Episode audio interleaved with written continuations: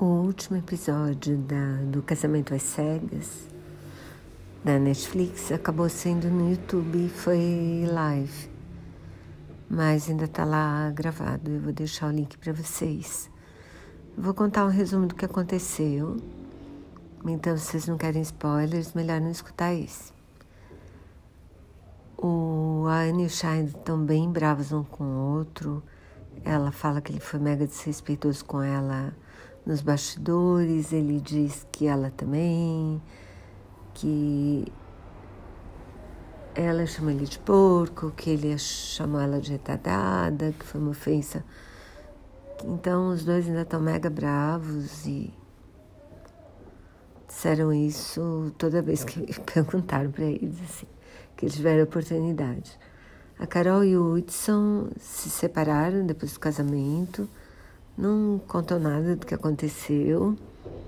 Eu acho que foi ele que quis, porque eu achei que ela estava mais brava que ele quando um senta na frente do outro, assim. Parece que o reality foi bom para ele, assim, porque ele arrumou. Agora está fazendo sucesso no Instagram e tal. E eu achei que ela estava meio com cara de chateada, assim. A a Day e Rodrigo terminaram também. Na verdade, eles terminaram antes, né? eles não chegaram a casar.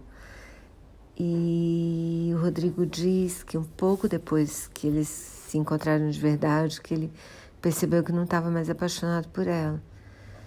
E ele falou que levou o show até o fim porque ele queria voltar a se apaixonar. E não conseguiu.